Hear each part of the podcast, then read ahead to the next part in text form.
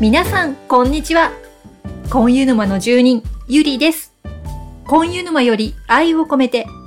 この番組は、韓国の人気俳優、コンユ氏に、沼落ちしてしまったディープなファンの皆さんと、熱い思いを共有する、ポッドキャストです。この番組が始まったのは春先3月でした。もう夏も後半ですね。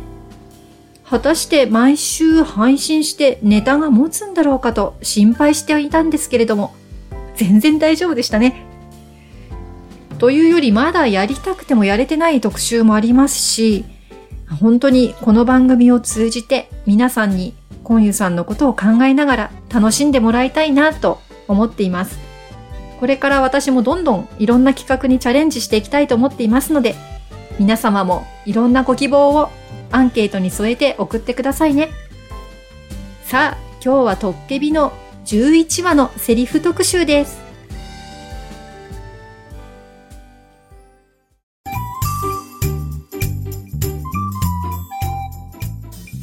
はい、今回はトッケビの好きなセリフ第11話になります。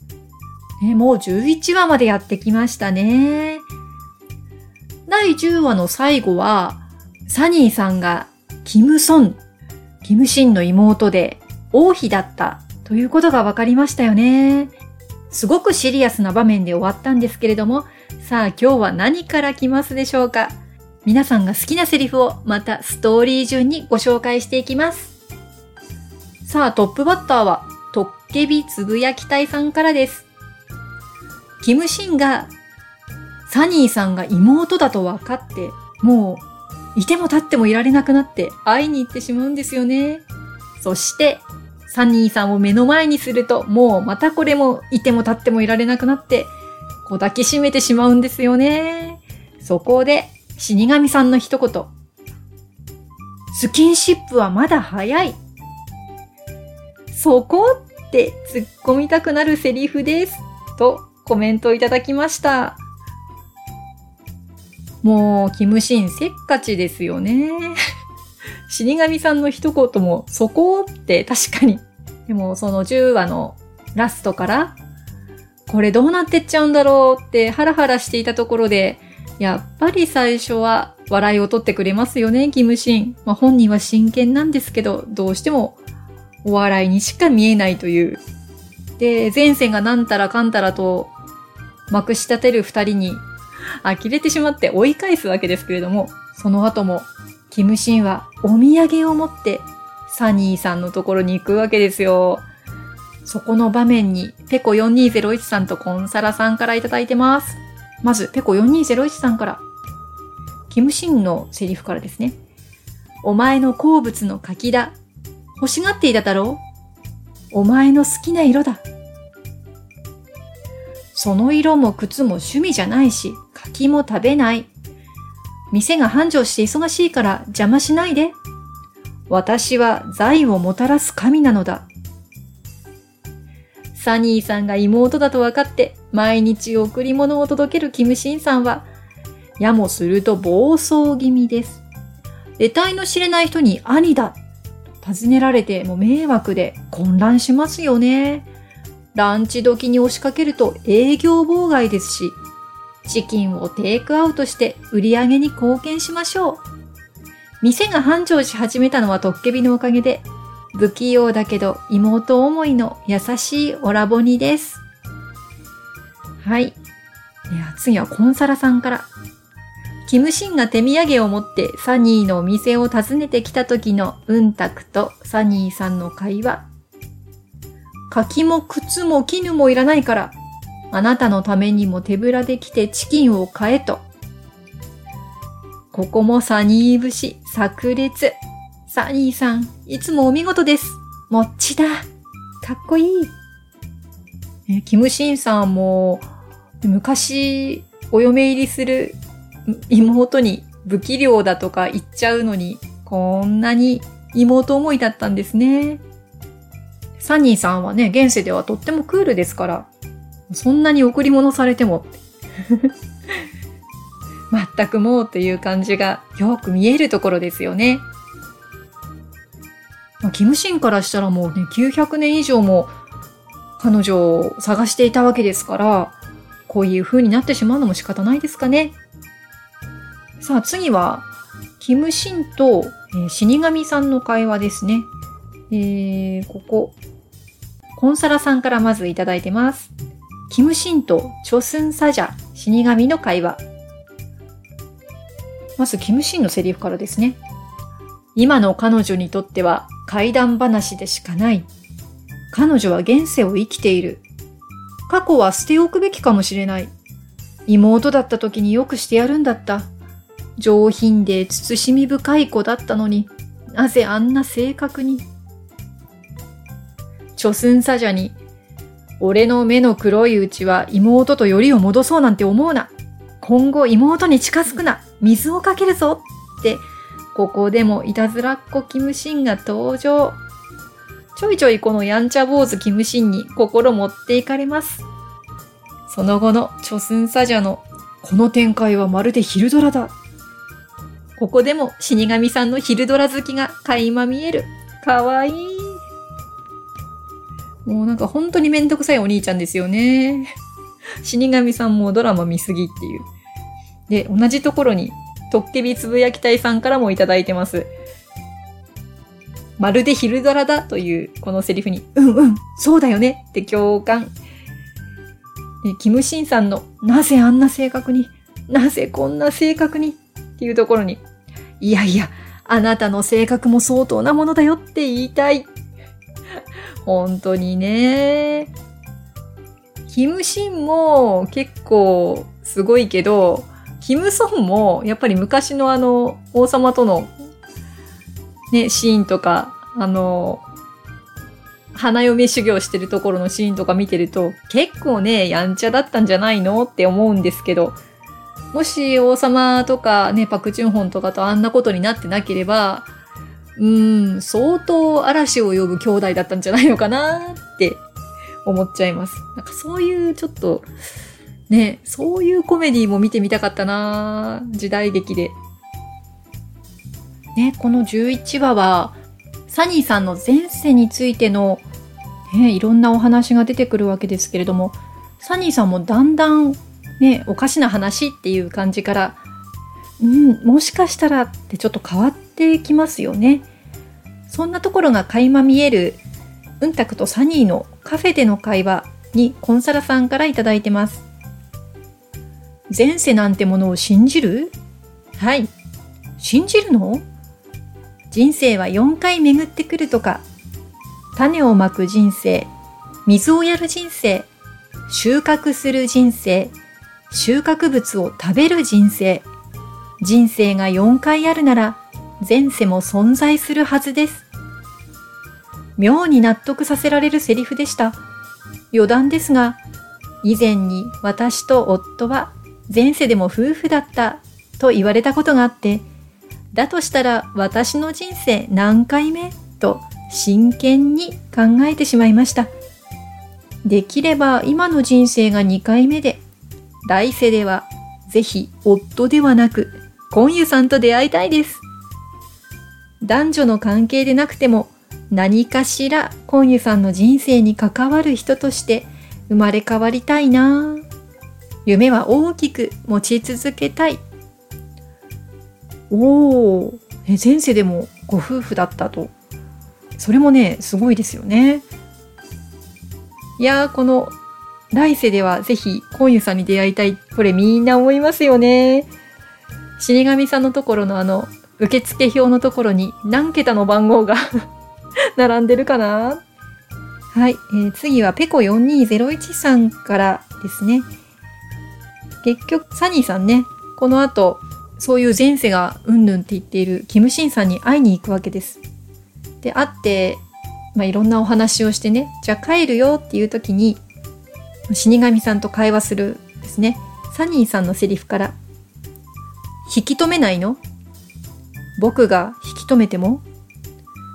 引き止めたとしてその後はどうするの？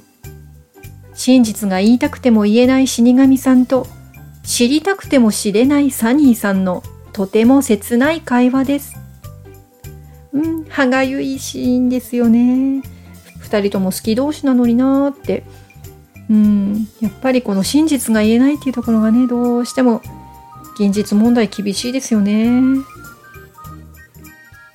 はい、続いていただいているのが、えこれは掛け軸の絵は誰が描いたんだろうという、ね、あの、会話のシーンですね。で、まあ、サニーさんが帰った後、死神さんとキムシンで会話をしていて、死神さんからこんなセリフで始まります。質問がある。あの掛け軸の絵は誰が描いた？王だ。あの妹の肖像画は王が見た妹であり、王の後悔や罪、恋しさが込められている。王にとってはあの絵が最後の幸せだった。自分が殺したのに？そうだ。サニーさんが帰った後に掛け軸の作者について質問する死神さんです。あの掛け軸にはワンヨの孫に対する懺悔や愛しさなどの様々な気持ちが詰め込まれています。だから描いている時は孫だけのことが考えられて幸せだったのでしょうね。だったらなぜ殺したの？とこちらが尋ねたいです。このシーンは見てる私たちにとっては胸が痛いシーンですね。あなたが書いたんだよとこう言いたいんですけれどもこのね昔々のこういう王朝時代っていうのはなかなか王様が自分の気持ち一つでは行動が決められなかったのはありますけど、まあ、そういうところで、ね、パク・チュンホの言いなりになった後悔がねすごくあるんでしょうね。サニーさんが家に帰る時に、まあ、送っているわけですけれどもその時のサニーさんのセリフにコンサラさんから頂いてます。あなたとあの兄だという人がトッケビの夫婦なの？あの人の正体も言えないんでしょ？別れなきゃダメよね。あなたは人間なの？人間じゃない人に心惹かれているサニーさんの気持ちを思うと切ない。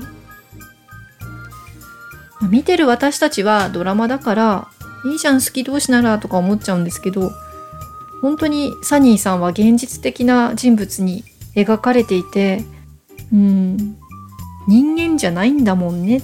ね正体を知りたいけど明かしてくれないってことは、まあ、普通じゃないっていうのがわかるわけで、別れなきゃいけないんだよねっていうサニーさんがほんと切ないですね。はい。それから、うんたくがサニーさんのお家から帰るところで、キムシンさんが迎えに来ますね。そこで、ハイジさんからいただいてるセリフです。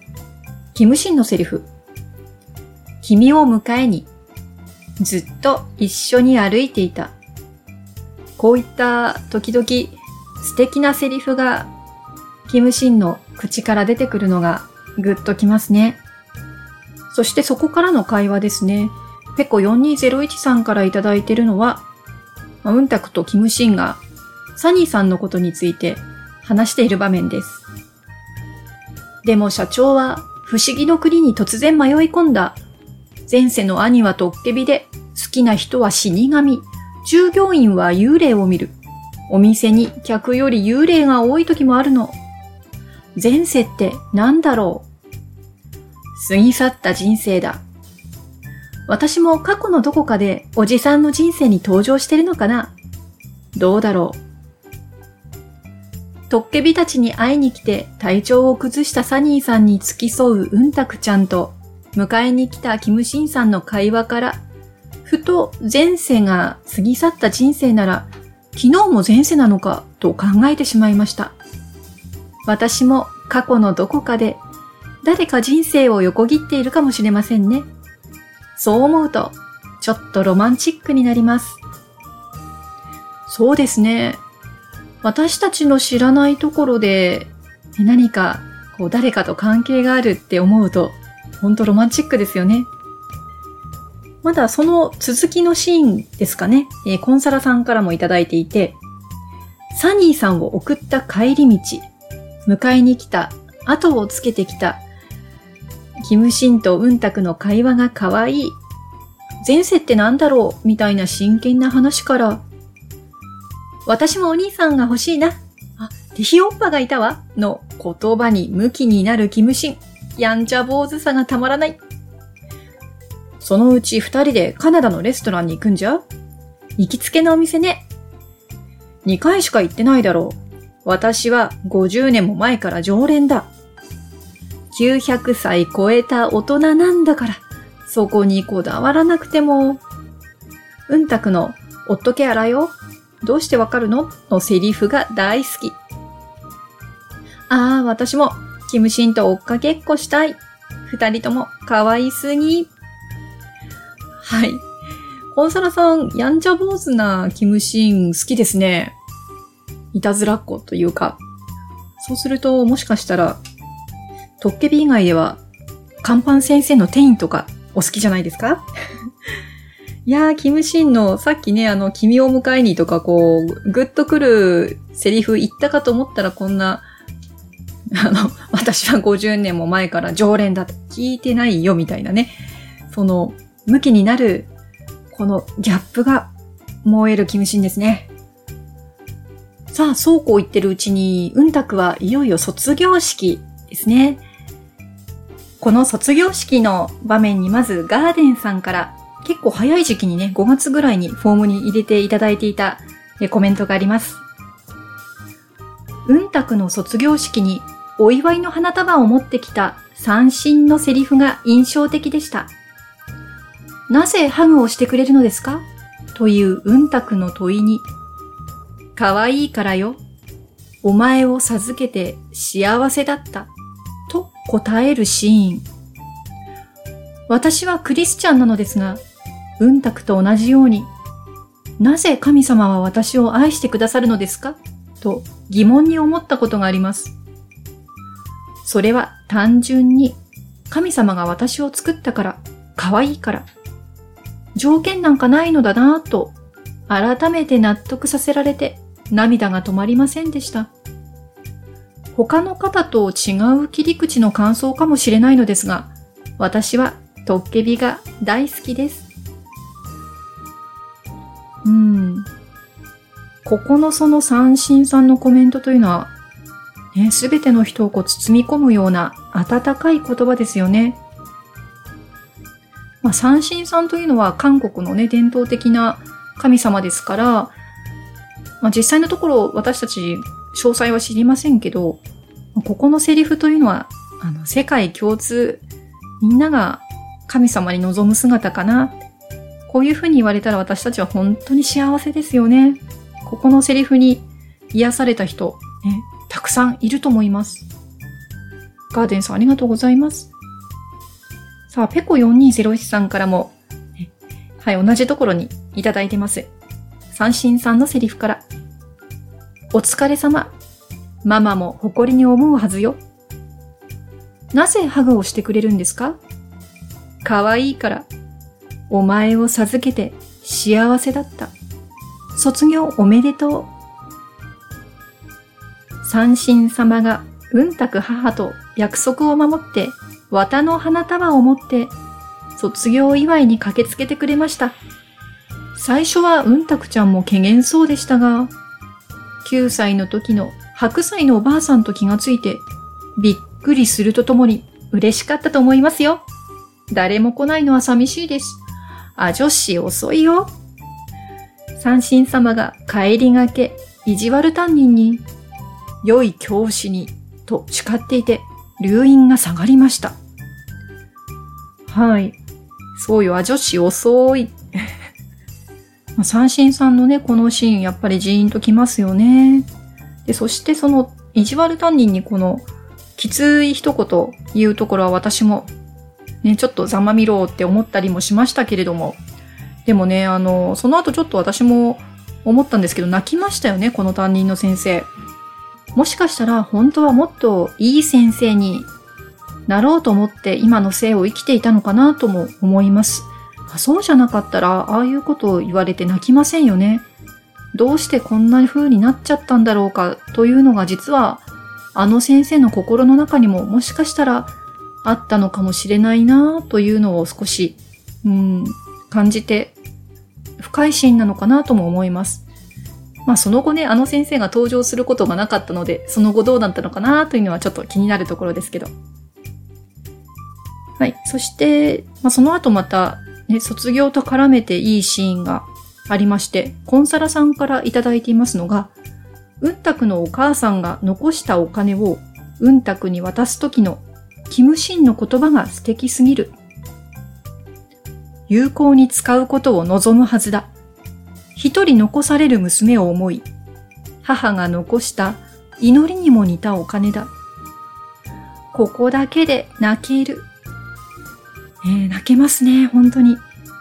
まあ、お金ってよくこのドラマにたくさんね、あの、お金にこだわる、うんたく、こだわるキムシン、いろいろ出てくるんですけど、まあ、そういったコミカルな描かれ方をしているお金がここで、祈りにも似たお金ということで、まあ、どれだけね、うんたくのお母さんがうんたくを持っていたかというのがもう、ね、突き刺さるようにわかるシーンでしたね。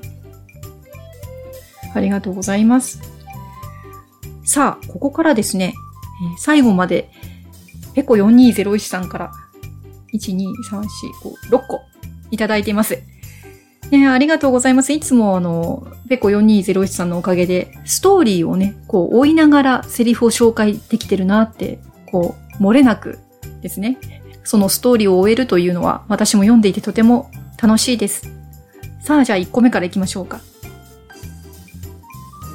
ここでまた、うんたくに死神の名簿が届いてしまうんですよね。でいよいよキムシンもうんたくに真実を伝えなければいけなくなってしまいまして、まあ、そこのうんたくのセリフからですね。おじさん、私が死ぬわ。そして生まれ変わっておじさんに会いに来る。ずっとここにいて、訪ねてくるから、約束する。そうするか。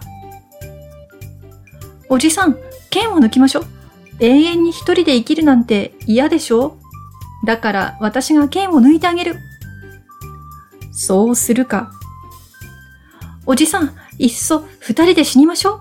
同時に死ねば互いに悲しまないで済む。うんたく、私を見ろ。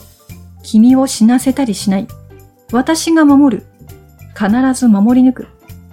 こんな運命に巻き込んで済まない。だが避けては通れない。たとえ何があっても、君の手を離さないと誓う。私を信じろ。私は、君が思うより偉大な男だ。うんたくちゃんは、キムシンさんの剣を抜かないと自分が死ぬというもう一つの過酷で残酷な運命を知らされます。これ以上嘘をつかないで、この悲しい運命を二人で乗り越えようとするキムシンさんの覚悟ですが、うんたくちゃんは精神的に不安定になり、他愛のないことを口走ります。それを広い胸と、たくましい腕で、優しく受け止め包み込んで、君を守り抜く、手を離さない、信じろ、と言い切るキムシンさんは、頼れる大人男子です。まあ、うんたく混乱しますよね、そんなこと言われたら。どっちかが死ぬみたいなこと言われちゃって自分にたくさんね、これからどんどん名簿が来るなんて分かっちゃったら本当に怖いと思います。ね、そこをどっしり構えて頼もしいキムシンですね。そんな危険な中、うんたくはバイトに行くって言い出して、それを止めたいキムシンに、まあ、うんたくが言うセリフがすごい刺さります。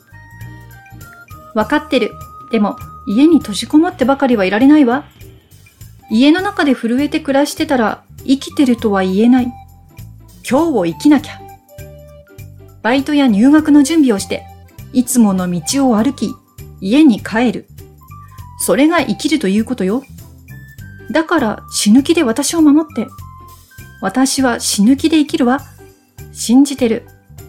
ママのためにも、大学へ行くためにも、私は生きなきゃ。何より、おじさんのために生きるわ。危険を感じたら私を呼ぶんだぞ。高いところには行くな。転落死だったわね。心配しないで。行ってきます。どんな運命でも、それまではいつもの日常を精一杯生きるという、うんたくちゃんの覚悟です。それが産んでくれた人への責任だと。キムシンさんの方が心配で、おたおたしています。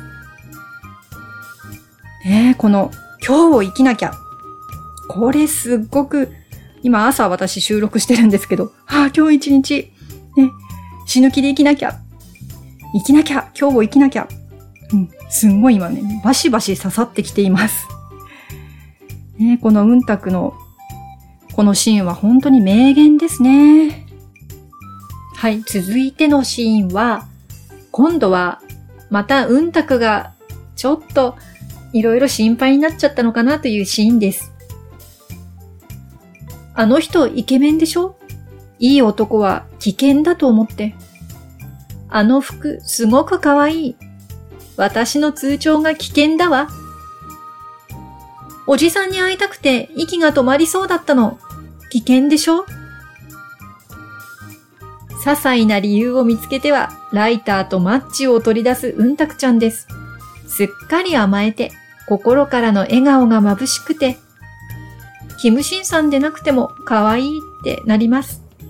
それに応えるナドゥは、ミルクチョコレートみたいに甘かったですね。ね前のシーンでね、キムシンが危険を感じたら呼ぶんだぞって言うんだけど、もうその危険の範囲が広すぎて。多分、ね、ここにあるだけじゃない、もっといろんな危険で呼んでますよね、きっとね。そんな可愛いうんたくちゃんです。そして、今度は死神さんとサニーさんの決定的なシーンになります。サニーさんが桃の花の枝を振って、死神さんの帽子が飛ばされて姿を現してしまう場面ですね。サニーさんのセリフです。これが正体なのね。でも、やっぱりわからない。あなたは何者なの？こんなことがこの世にあるなんて。でも、これで納得がいった。私の本名の件も、名前がない理由も、すべて不正解だったのも。そしてこの後、死神さんが自分の正体を明かします。死神さんのセリフです。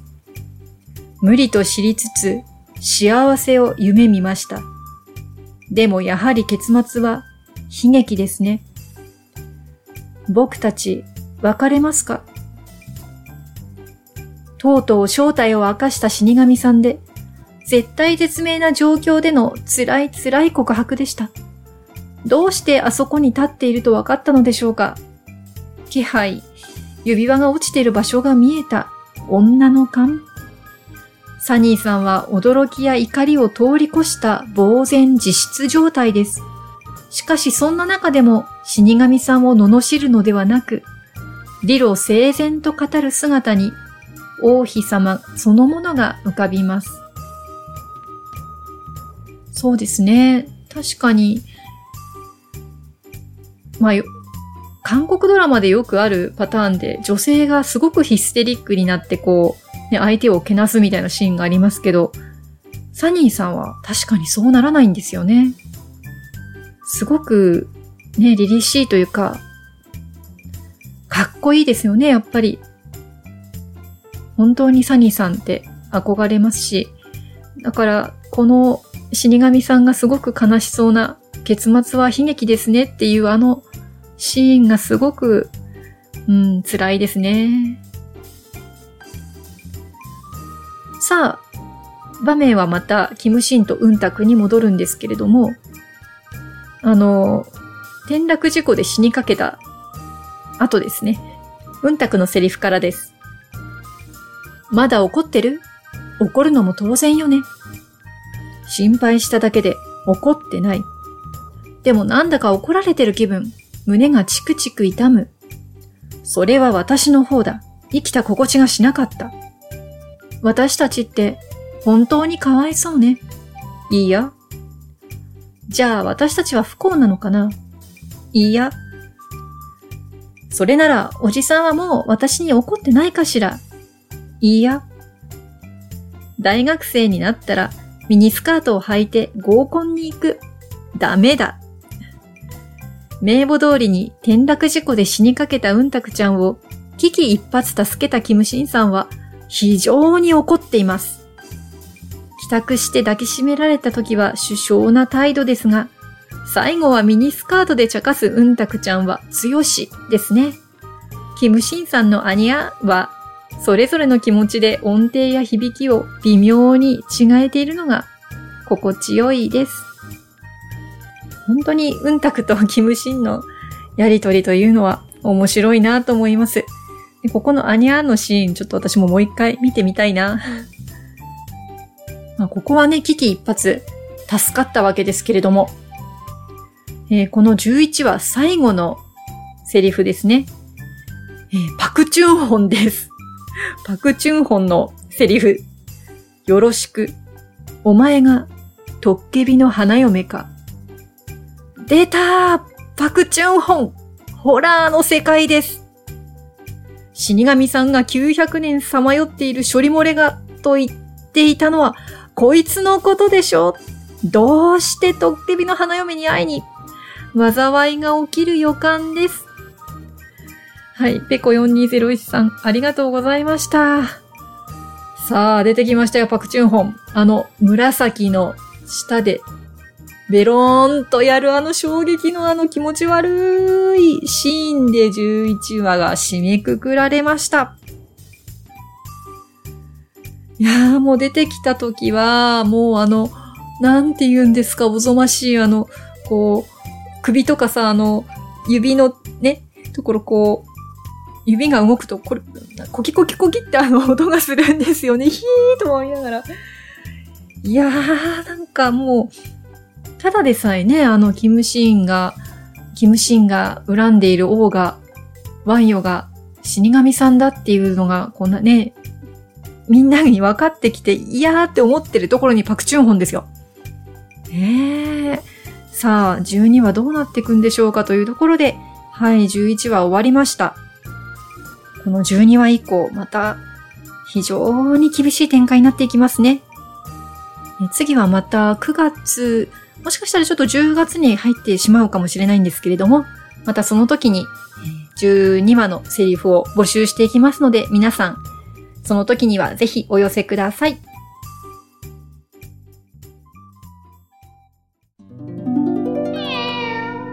黒猫のれいちゃんこの前、コーヒープリ見てたら食テロにあって、夜中にジャジャ麺食べちゃったんだって。ジャジャ麺って一般的に600カロリー前後。ものによっては800カロリー近いのもあるみたい。夜中の食テロ、怖いね。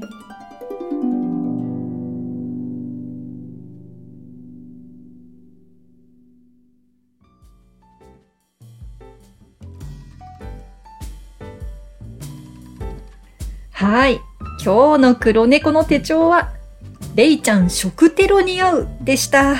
いやー、ジャージャー麺食べたくなりますよね。韓国ドラマは美味しい食べ物たくさん出てきますから、食テロ注意です。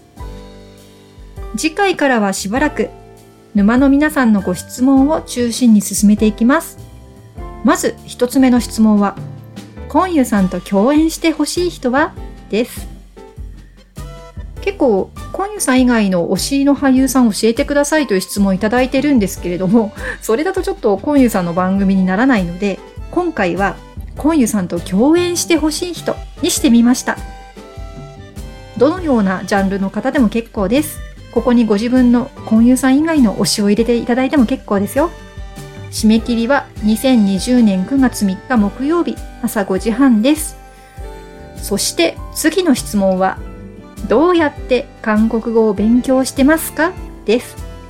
ちょうどね、秋のシーズンに差し掛かりますし、勉強の秋ということで、韓国語の勉強の方法などを取り上げてみようかなと思っています。締め切りは2020年9月10日木曜日朝5時半です。この特集はちょっと準備期間が長くなりそうなので、もしかしたらその週の配信はお休みするかもしれません。ご了承ください。Twitter、Instagram、Facebook、ブログでご案内していきますので、質問のご回答、どんどんお寄せください。それでは、お聞きいただきありがとうございました。今湯氏への思いで、皆様の日常が幸せいっぱいでありますように。